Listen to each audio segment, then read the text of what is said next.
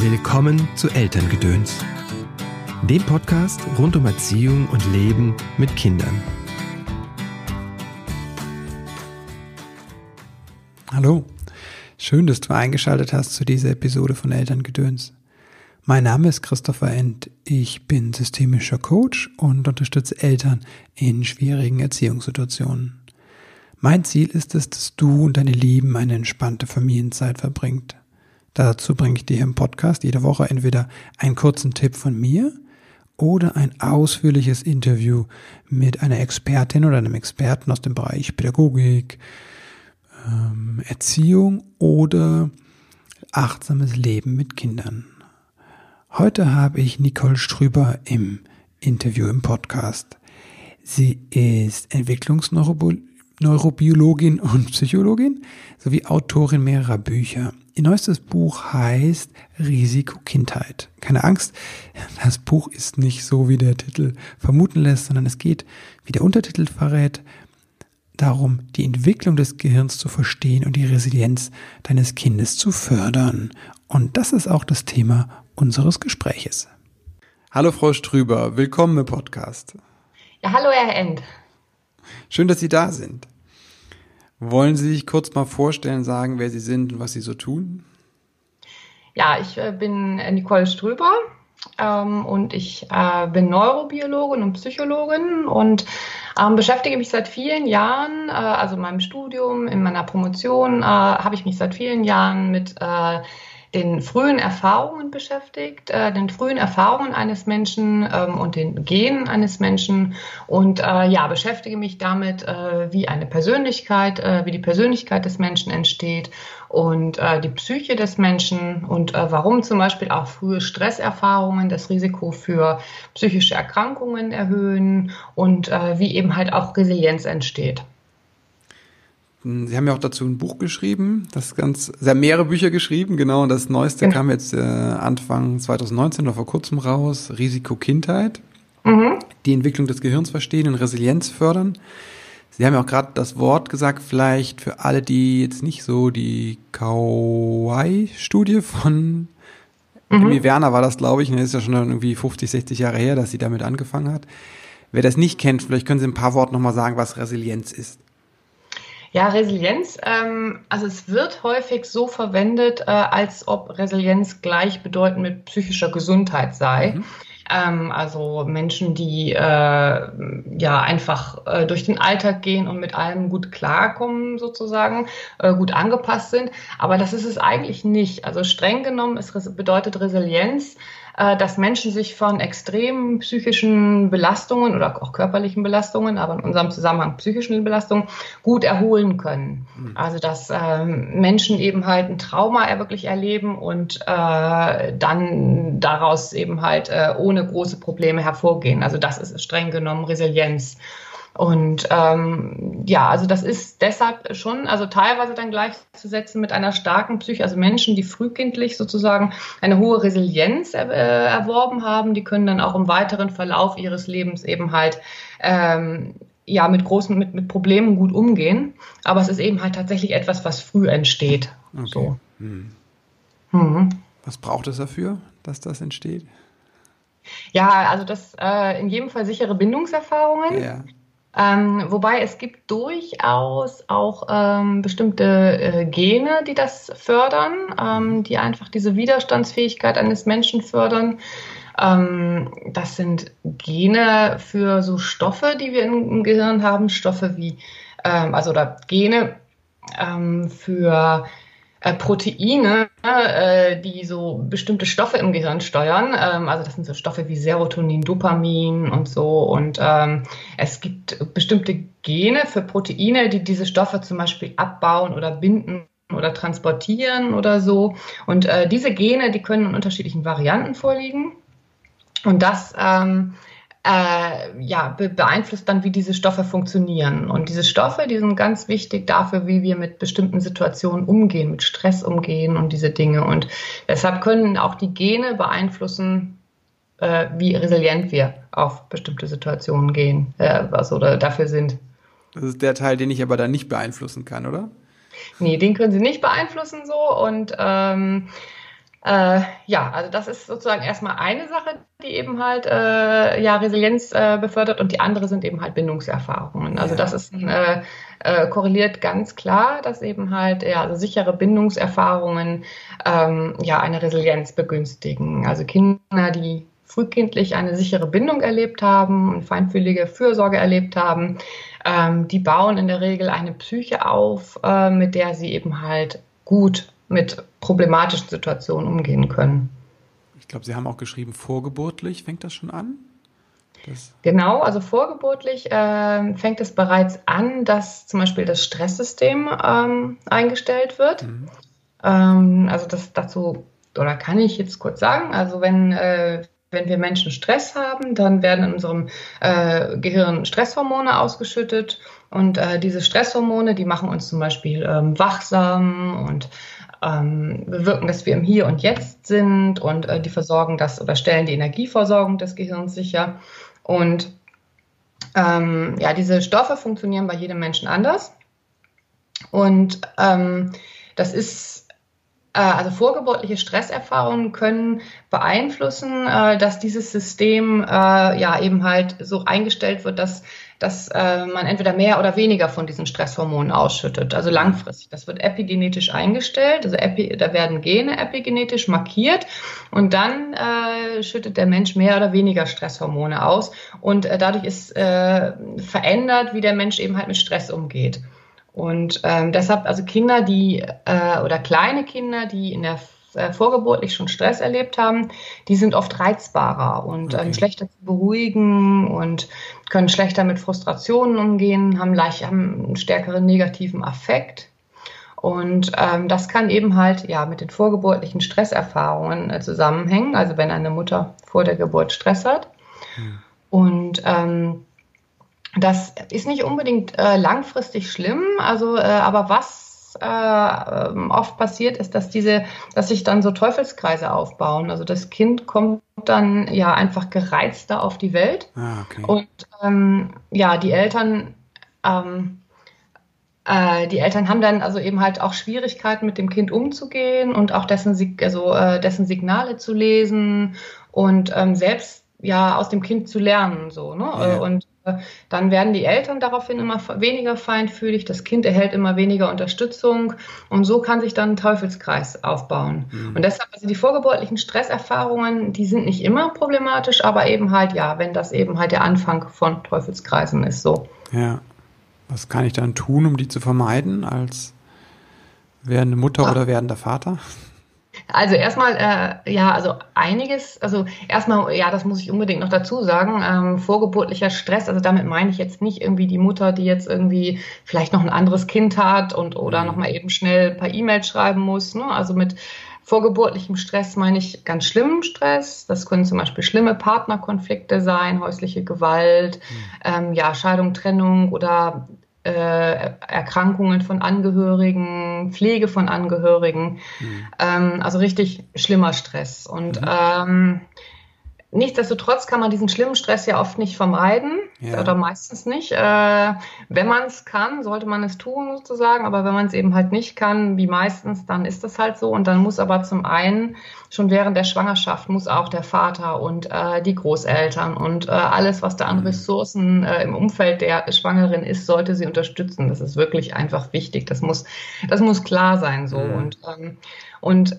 wenn das Kind, aber wenn es so geschehen ist und das Kind ähm, kommt eben halt gestresst auf die Welt, dann ist es eben halt wirklich wichtig im Kopf zu behalten, dass das Kind äh, nicht jetzt schreit, weil es die Eltern ärgern will oder weil es äh, ja böse ist sozusagen. Ne? Man, man hört dann ja manchmal äh, Eltern, die dann sagen, das Kind schreit so viel, ich könnte es Andi und so weiter. Mhm. Ähm, ich will jetzt gar nicht weitersprechen, aber ähm, das ist eben halt wirklich, also das Kind ist nicht böse, das Kind ist einfach gestresst aus der Schwangerschaft. So. Und ja. das ist wirklich wichtig im Kopf zu behalten und das Kind nach aller, mit allen Kräften zu unterstützen. Ja. Okay. Und äh, wenn das Kind auf der Welt ist quasi, dann die sichere Bindung, vielleicht sagen Sie noch ein paar Dinge, die da, da sagen das Feinfühlige, eingehen genau. auf das Kind. Genau, Feinfühlig, Feinfühligkeit ist wichtig. Äh, die ist auch nicht immer gleich, gleich, gleich gegeben, aber wenn äh, Menschen Probleme damit haben, auch, auch, da macht das Sinn, eben halt sich Unterstützung zu holen, ja. in Form von Kursen, Eltern-Kind-Kursen und so. Und dann eben halt ja die Verfügbarkeit für das Kind. Ne? Also dass Kinder wirklich ähm, äh, ja, also die brauchen wirklich einfach jemanden, der für sie da ist, der die Emotionen spiegelt und äh, der sie tröstet. Und ähm, das muss jetzt nicht 100 Prozent der Zeit sein, aber grundsätzlich eben halt äh, brauchen sie das. ist jetzt auch nicht neu, ähm, natürlich, aber ähm, ja, das ist eben halt ganz, ganz, ganz wichtig dafür und zuverlässig verfügbar und. Ja. Okay. Und ähm, das heißt, ich bin sehr eingetuned auf das Kind, ne? So, so dass äh, ne, aus dem Bedürfnisorientierten kommt das ja auch sehr stark heraus, Attachment Parenting und so. Mhm, mh. Wie ist das mit dem mit dem Thema mit der anderen Seite quasi, dem dem Grenzen setzen oder abgrenzen? Ich nenne das ja immer Halt geben. Mhm, mh, mh. Ja, also das das äh, in den ersten Lebensjahren ähm, ist das bestimmt eher ein Halt geben, so mhm. ne? Also, äh, ähm, die Kinder müssen sich ja erstmal selbst kennen, äh, mhm. kennenlernen und, und diese ganzen Gefühle, die auch mit dem, mit den Grenzen, äh, mit dem Grenzen setzen so, oder Halt geben, eben halt einhergehen und äh, ähm, ja, das muss in jedem Fall ein sanfter Prozess sein. So. Mhm. Äh, und darauf zielen, dass die Kinder selbst lernen, ihre eigenen Bedürfnisse und Gefühle eben halt zu regulieren. Mhm. Und äh, daran müssen sie unterstützt werden, statt dass diese Bedürfnisse einfach abgestellt werden. Okay. Aber das beinhaltet schon auch, dass ich sage manchmal an manchen Stellen Nein oder ne? Ja, in jedem Fall, äh, genau. Aber das Kind muss eben halt ähm, ja, muss, also es muss, äh, es ist sowieso wichtig, dass das Kind auch die Gefühle kennenlernt, die das alles beinhaltet. Also, okay. Also, dass das Gefühl, Kind auch diese Aggression äh, und diese Wut haben kann und darf. Und, das ist, was äh, nicht darf, die, die Wut quasi. Genau, also, okay. ne, genau, also genau, also, dass das Kind diese, diese explosiv, explosiven Gefühle, dass es die kennenlernt, ja. äh, also nur dann, wenn es sie kennenlernt und immer wieder auch hat ja. dann, äh, dann unterstützt wird, äh, ähm, diese Gefühle langsam abzubauen sozusagen. Ja. Nur dann kann das Kind eben halt äh, auch gute Regulationsstrategien, also langfristige Regulationsstrategien entwickeln. Und äh, bei Kindern, die das nicht haben, da ist es äh, so, ähm, oft so, dass sie eben halt äh, dass sie zwar, äh, also Kinder, die jetzt keine feinfühlige Fürsorge bekommen, mhm. ist es dann oft, oft auch so, dass, dass sie zwar ähm, schneller lernen, also einige von ihnen, ihre Gefühle abzustellen, yeah. also auch nur abzustellen, ähm, ähm, aber das ist dann nicht wirklich eine Regulation, das ist yeah. dann eher ein Abschalten und ähm, bei den Kindern ist auch, sind auch bestimmte, das sieht man dann auch im Gehirn. Also jetzt nicht bei dem Einzelnen, ja. das sind irgendwie so Studien mit vielen Stich, mit einer großen Stichprobe. Aber grundsätzlich, also Kinder, die zum Beispiel eine weniger feinfühlige Mutter haben, da ist die Kommunikation zwischen bestimmten Hirnbereichen, die eigentlich für diese Regulation wichtig äh, sind, ist da weniger äh, ausgeprägt. Ja, okay. Okay, das heißt, es ist wichtig zu sagen, an manchen Stellen nein und gleichzeitig dann dem Kind den Raum zu geben, sich aber in seiner Wut und Frustration oder Traurigkeit auszudrücken. Ja, genau. Und dann mhm. da zu sein, ne? Genau. Mhm. Und äh, natürlich dann die, die Gefühle auch aufgreifen, so, ne? ja. ne? Also ich ne, verstehe deine Gefühle und äh, eben halt benennen. Das ist ja eben halt ganz wichtig, dass das Kind ähm, das wirklich kennenlernt und auch wirklich einfach lernt, dass das zum Menschsein dazugehört. So. Mhm. Okay, ja. Weil manchmal habe ich so den Eindruck, äh, es gibt halt auch diesen, diese Tendenz, dass, dass Eltern dann so sehr feinfühlig werden, also, mhm. aber auch nur in diesem Bindungsbereich sind, also die, dieser, mhm. Und dann, keine Ahnung, mit vierjährigen Kindern Ne, dann dauert das Abgeben vom Kindergarten eine Dreiviertelstunde oder so, ne? Mhm, mhm, Weil sie dem Kind alle Freiheit geben. Ne? Und ja. Ähm, mhm. Nee, das ist sicherlich, also ich denke, das ist auch äh, äh, wichtig, dass das Kind dann eben halt äh, diese Grenzen kennt, aber ähm, und, und hat äh, und, und äh, auch ein bisschen angeleitet wird, aber eben halt, ähm, ja, die Gefühle des Kindes müssen eben halt ja ernst genommen werden, gespiegelt ja. werden und ähm, so, also das äh, denke ich, ist, ist schon wichtig. Okay, und dann lernt das Kind aber, dass quasi diese Regulation einfach dadurch, dass es so sein darf.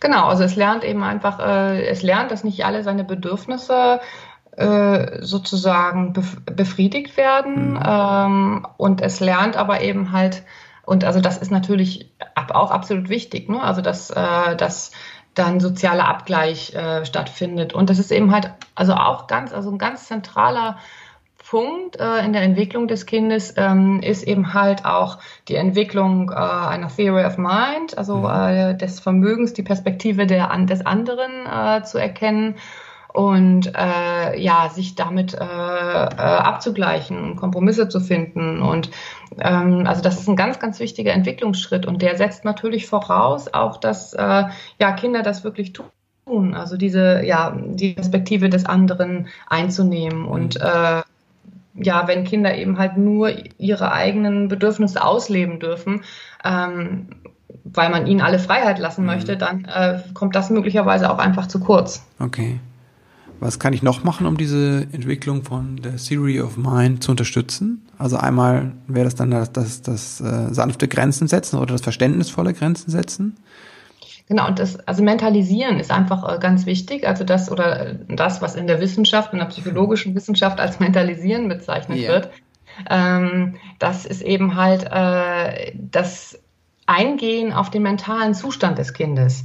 Ähm, also, dass man eben halt wirklich dann sagt, äh, ach, du fühlst dich gerade so und so und ich verstehe das und du, äh, und mir selbst geht es äh, so und so und äh, also, dass man wirklich mit dem Kind über die Gefühle und über seine eigenen Ziele und Bedürfnisse redet. Also, dass man dem Kind wirklich spiegelt, ähm, was man selbst glaubt, was gerade in dem Kind vorgeht und äh, und äh, so. Also das ähm, ja, es für das Kind und für die Entstehung dieser, äh, dieses, äh, dieser, dieses sozialen Gehirns und, und äh, seiner sozialen Eigenschaften ähm, ist total wichtig.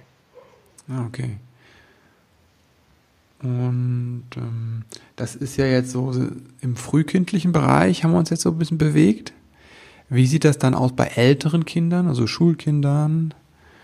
Was gibt es da, wo wir sagen, was müsste man beachten? Dann fängt ja das an, auch ne, diese, diese schulische Leistungsanforderungen nochmal, die dann da reinkommen. Ach ja, mhm. ähm, ja, also meine, meine, ich bin ja so ein bisschen auf die ersten Lebensjahre wirklich spezialisiert. Ja. Ne?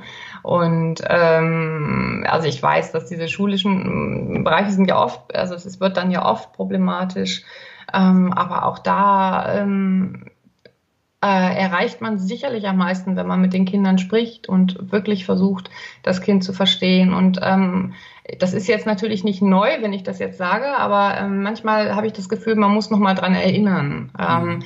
Weil das ist, kommt, glaube ich, heutzutage auch oft kurz, äh, zu kurz. Also, dass Eltern wirklich mit ihren Kindern sprechen.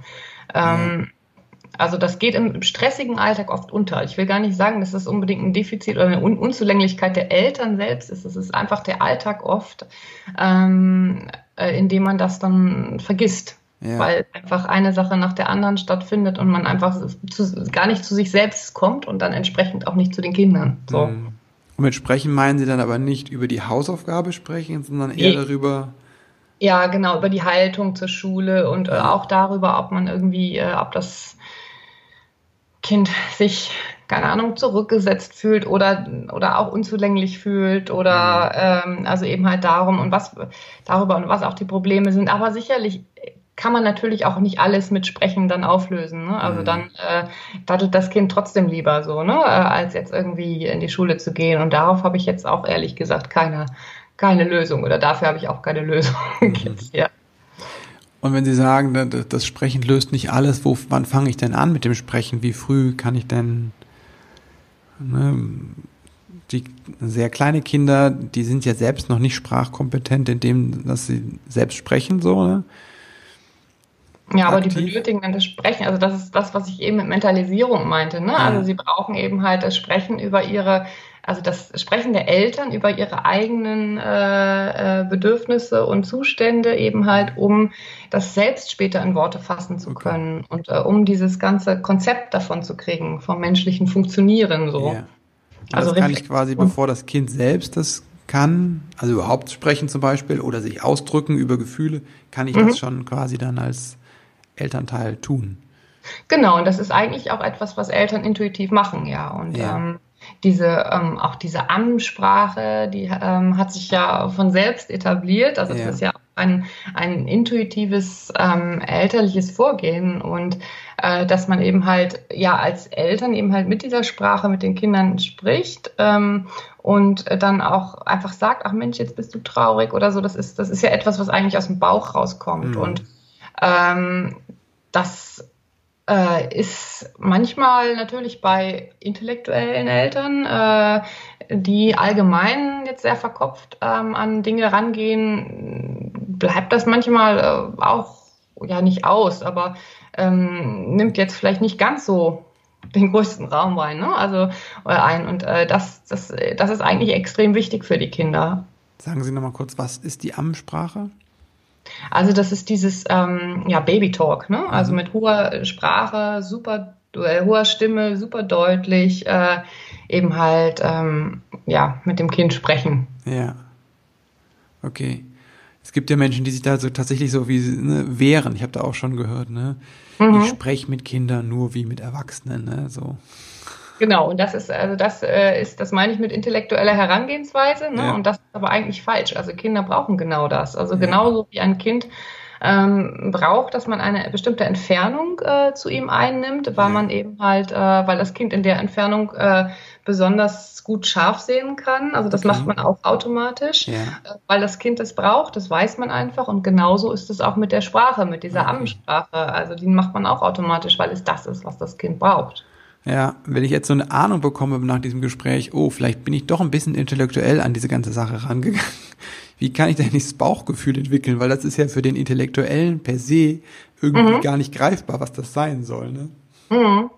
Ja, das ist also da kann man nur sagen, hör auf den, äh, hör auf den, hör auf die Bauchgefühle, hör auf die innere Stimme so. Ja. Und ähm, ja, ich weiß, ich äh, schreibe äh, Bücher darüber, aber ähm, ich sage auch häufiger, leg einfach die ganzen Bücher mal zur Seite und äh, lies sie nicht sozusagen. Ne? Also ist ein bisschen gegensätzlich jetzt, ja. aber das ist ist, ist oft einfach das Beste. Aber natürlich, dann hat man manchmal Probleme und weiß nicht weiter und so mhm. und sucht man sich Rat. Und ähm, früher hat man sich da wohl auch äh, einfach viel abgeguckt und ähm, ja, und das ist äh, heutzutage lebt ja mehr oder weniger jeder in, äh, in seinen Wohnungen oder mhm. Häusern und man trifft sich allenfalls auf dem Spielplatz, so mit anderen Eltern und kriegt ja. da ein bisschen mit, wie andere Eltern damit umgehen. Ähm, ja, das ist vielleicht nicht so ganz die optimale, also äh, gesellschaftliche Entwicklung so. Ne? Mhm. Ne? Was würden Sie sagen, ist noch so ein Risiko im frühkindlichen Bereich für die Entwicklung des Gehirnes? Das ist natürlich heutzutage, auch wenn Sie jetzt auf dem, wenn ich jetzt gerade das Spielplatzbild mhm. äh, vor Augen hatte, ähm, ist sicherlich auch äh, die Handynutzung der Eltern. Ne? Also ähm, ich will jetzt gar nicht pauschal äh, gegen Smartphone wettern. Ich benutze das selbst sehr viel mhm. und bin auch ein Kind meiner Zeit sozusagen. Ähm, aber ähm, wenn eben halt Eltern ihr ähm, also die, die ganze Zeit aufs Handy schauen, während sie mit den Kindern interagieren. Mhm. Ähm, also ich habe da in meinem Buch jetzt zum Beispiel ein Beispiel, äh, äh, da ist dem Kind die Reiswaffel, ups, da ist dem Kind die Reiswaffel äh, runtergefallen und ähm, das Kind schreit und die Mutter sagt dann irgendwie, oh, jetzt bist du enttäuscht oder bist du mhm. traurig oder so.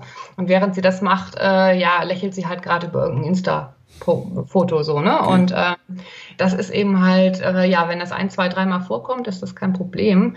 Aber ähm, eigentlich braucht das Kind eben wirklich, dass die Mutter dann eben halt die Gefühle des Kindes aufgreift und einfach mhm. wirklich sagt, ach, jetzt bist du enttäuscht und dann hat sie eben halt die entsprechende Mimik in ihrem Gesicht, äh, die das ja. Kind dann sieht. Das Kind merkt, dass die Mutter für, für es da ist und äh, äh, das ist eben halt, wenn es so ein Dauerzustand ist, ist das schlecht fürs Kind. Also das Kind mhm. kann dann, äh, ist dann verunsichert und das kann äh, sein ganzes emotionales System nicht so gut ausbilden. So. Ah, okay zur Verdeutlichung dessen, wie es für ein Kind ist, wenn die Mutter äh, postpartale Depressionen ist, wurde mal so ein Video, Video äh, gedreht. Ich weiß nicht, ob Sie das vielleicht kennen. Das ist Tronic, heißt der.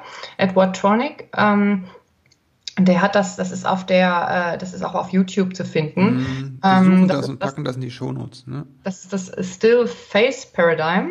Ja. Ähm, und äh, da geht es darum, dass eine Mutter äh, spricht mit ihrem Baby, so wie man das normalerweise Doch, macht. Ja, ja. Also da mhm. wird Genau, da wird sehr gut dieses intuitive Parenting eben halt, Intuitive Parenting äh, dargestellt.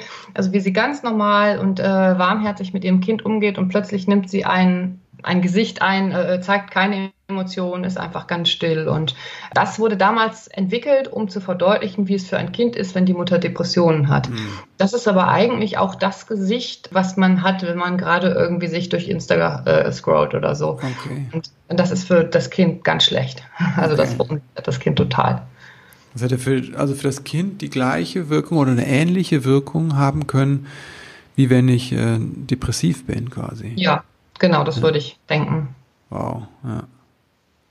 Also natürlich nicht, ne, wenn man mal eben ganz kurz einmal guckt, mm. sonst, ne, aber dieses so mit dem Kind sprechen und dabei irgendwie äh, sich einmal durch die ganzen Fotos mm. äh, das ist ja allgegenwärtig. Also egal, mm. ob man eben halt an der Bushaltestelle steht oder auf dem Spielplatz äh, sich umguckt oder so, ähm, das machen halt die Eltern heutzutage. Ja, ja, ich merke ja auch, wie es mich äh, ich bin auch nicht frei davon, dann drauf zu gucken, mhm. während ich mit jemandem manchmal rede, weil ich dann noch was nachschaue. So. Mhm. mhm. Ich merke natürlich das besonders stark, wenn mein Gegenüber ins Handy guckt. Klar. Mitten im also Gespräch also, das aufnimmt. Allein dieses Aufnehmen, weil es da ja. piept, ne, ist dann wie so eine Zurücksetzung dann. Und ich genau, bin erwachsener Mann, genau, und äh, reflektiert genau, und whatever. Aber wie ist das für ein kleines Kind, das da gerade ein Problem hat, das es gelöst haben will von der Mama oder vom Papa? Ne? Genau, das Kind äh, will, kommt mit seinen Gefühlen gerade nicht klar und braucht irgendwie Unterstützung. Und äh, also das Kind kann eben halt seine Gefühle noch nicht selbst regulieren wie wir so. Ne? Das mhm. Kind braucht einfach Unterstützung.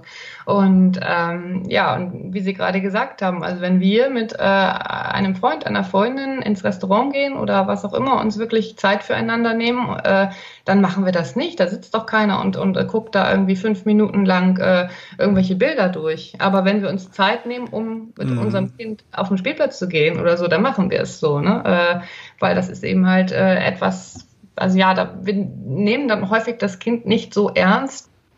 Ja, wow. Was ich auch, auch ein bisschen problematisch finde, sind ähm, häufig die, äh, die langen Kita-Stunden. Ne? Mhm. Also wenn Kinder wirklich ähm, jetzt sehr lange in Kitas sind oder in Krippen sind, eben halt U3. Ne? Also dabei mhm. rede ich nicht äh, über das vierjährige Kind, äh, sondern die U3-Kinder. Also wenn die jetzt wirklich sehr viele Stunden in der Kita sind, äh, das ist problematisch. Oder wenn die Kita eben halt wirklich äh, eine schlechte Qualität hat. Ähm, ähm, also es ist eben halt auch in der Fremdbetreuung äh, wichtig, dass da jemand da ist, der wirklich für das Kind ähm, feinfühlig verfügbar ist mhm. und zuverlässig verfügbar ist.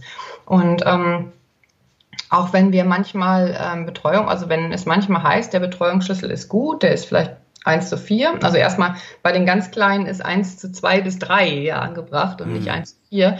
Aber selbst wenn er, wenn es äh, heißt 1 zu 4, ist der ja meistens gar nicht 1 zu 4, weil äh, tatsächlich ist dann eben halt dann doch jemand im Urlaub oder krank oder es ist ähm, noch Gruppen, es ist irgendwie äh, Papierkram zu erledigen, Elterngespräche. Also äh, de facto sind dann äh, eben halt doch fünf, sechs Kinder, die oder sieben oder in Sachsen meinetwegen zehn Kinder, die mhm. äh, eine Person zu betreuen hat. Und das ist dann einfach problematisch für die Kinder. Und wenn die dann eben halt auch noch viele Stunden in der äh, Krippe sind, dann äh, und die ja und die Eltern dann auch von der Arbeit kommen und äh, natürlich dann auch noch einkaufen müssen und dies und jenes und sonst was ja. äh, und Waschmaschine dann und das Kind dann zu Hause auch das nicht bekommt, also dieses Eingehen, dann ist das schon ähm, auch echt problematisch. Mhm.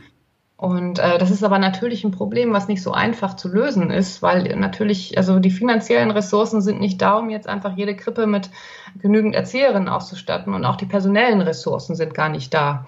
Und ähm, äh, andererseits äh, sehe ich schon die Notwendigkeit, also auch als äh, Mutter arbeiten zu gehen. So, ähm, aber äh, wir müssen da, glaube ich, äh, wirklich ein bisschen äh, weg von diesen Grabenkämpfen. Also ich hab, denke immer, wenn wir also jetzt gibt es ja die Fraktion der arbeitenden Mütter und die Fraktion oder, ne, oder, äh, und, oder Väter und äh, die Fraktion eben halt äh, derjenigen, die zu Hause bleiben. So. Ja. Und, und beide bekriegen sich und meinen, sie haben sozusagen die gute äh, Entscheidung getroffen und äh, die andere ist eben halt per se schlecht. Und mhm.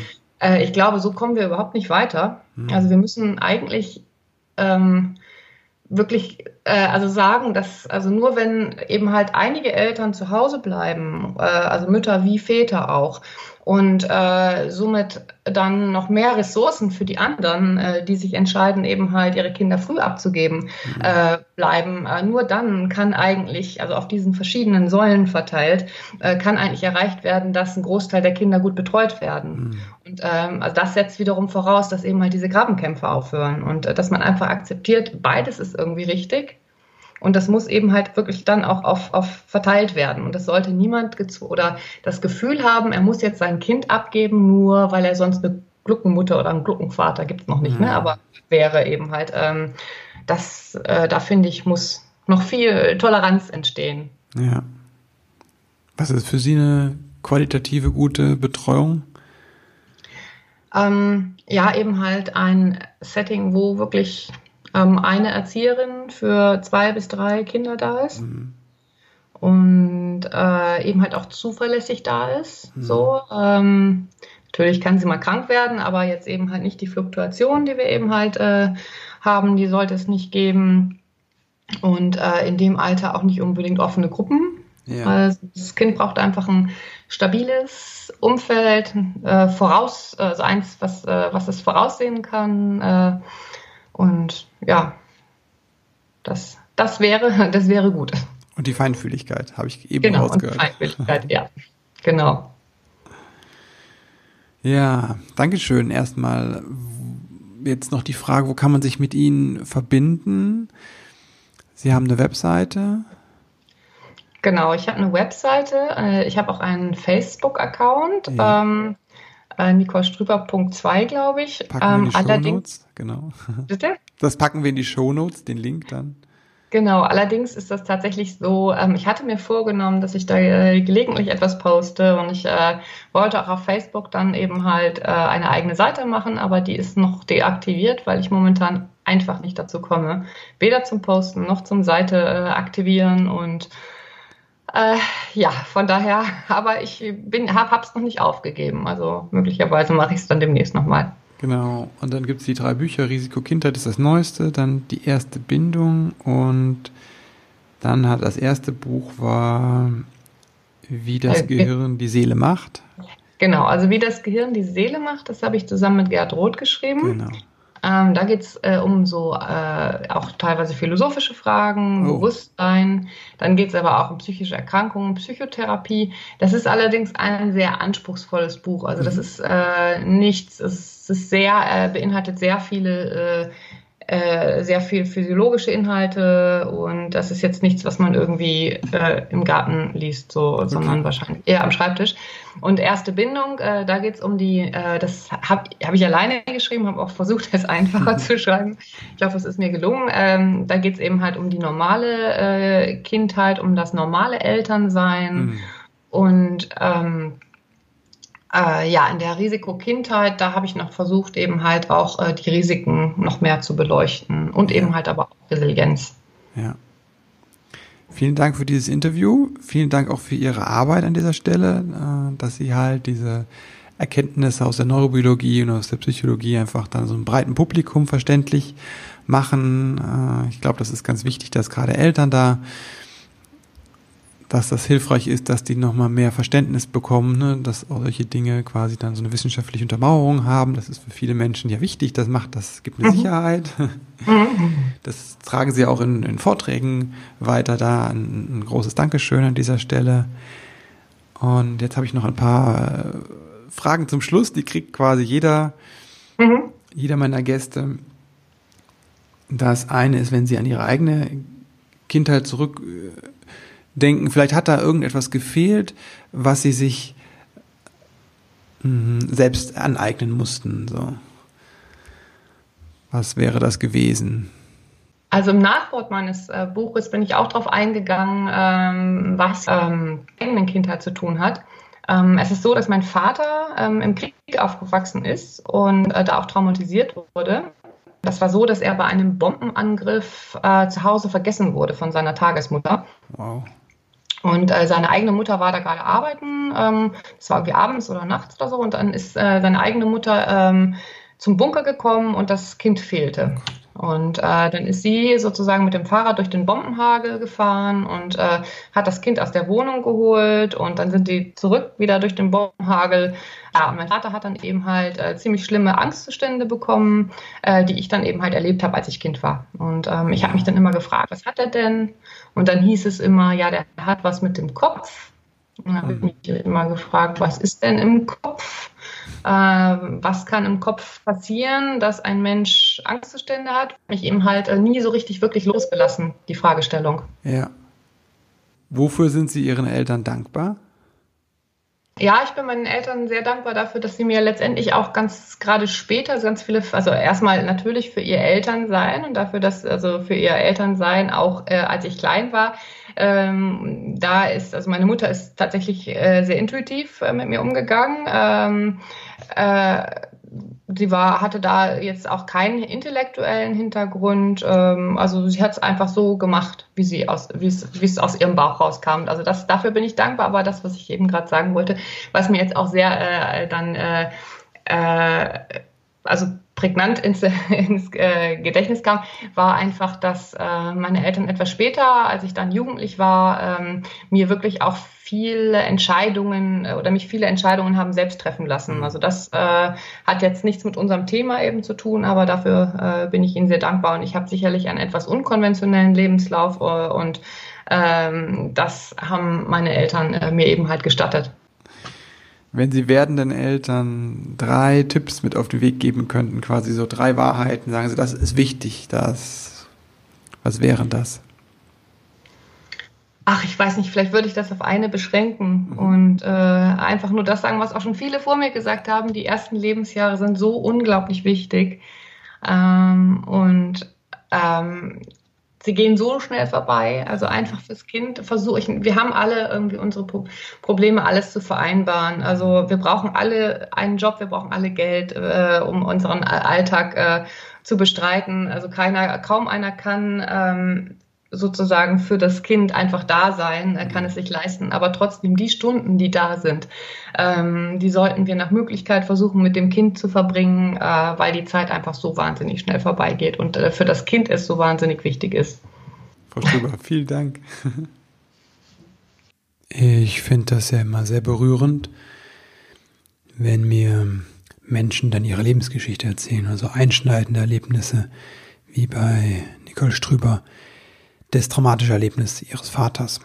Und gleichzeitig, wie bestärkend ist das zu sehen, dass so etwas, was in der Vorgeneration quasi traumatisch war, ähm, sie jetzt verarbeitet hat in ihrem Beruf. Ich finde, das macht immer, kann Hoffnung machen, ne, wenn wir selbst denken, oh, was haben wir nicht angerichtet mit unseren Kindern, ne, einfach zu sehen, ja, das kann sein und es kann sein, dass das Kind was ganz Tolles daraus macht auch. Also auch da einfach an die Stärke zu appellieren und die Hoffnung zu appellieren, das ist mir ganz wichtig. Wenn du selbst dahin schauen willst, mal als Vater gerade, ähm, was in, bei dir war vielleicht, was du mitträgst für Päckchen und ähm, vielleicht auch schauen willst, wie du die nicht weitergeben kannst, dann bist du ganz herzlich eingeladen in den Kreis der Väter. Das ist unser Selbsterfahrungsprogramm das ein halbes Jahr läuft und startet am 5. September. Alle Infos findest du in den Show Notes beziehungsweise auf meiner Webseite christopher-end.de. Und jetzt wünsche ich dir einen ganz wundervollen Start in diese Sommerwoche. Vielleicht hast du Ferien, vielleicht seid ihr im Urlaub. Genießt einfach die Zeit, wie auch immer. Ich freue mich von dir zu hören. Bis bald.